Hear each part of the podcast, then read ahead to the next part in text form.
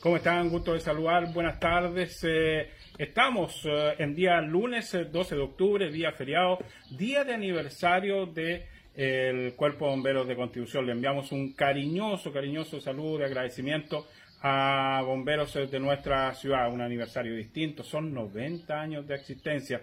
Distinto. Esta pandemia los hace no celebrar como corresponde y como ellos se merecen este aniversario número 90. Un saludo especial para la primera compañía que nace precisamente con la creación del Cuerpo de Bomberos de Constitución.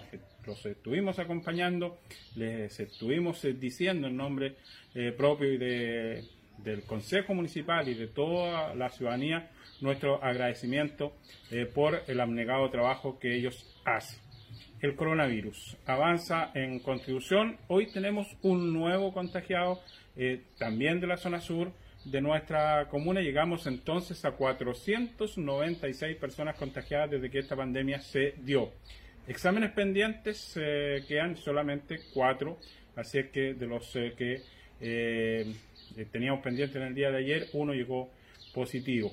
470 son los recuperados, así que el mensaje es el de siempre, a seguirse cuidando, a seguir eh, esforzándose para eh, no contagiarse y tener todos los resguardos pertinentes. Así que que tengan un buen eh, finalización de este fin de semana largo, que tengamos una buena semana y que nos sigamos cuidando, ¿ah? que Dios nos siga protegiendo a todos los habitantes del mundo, especialmente a los de este país y en forma muy, muy especial a todos los eh, de mi conti querido. Un abrazo gigante para todos.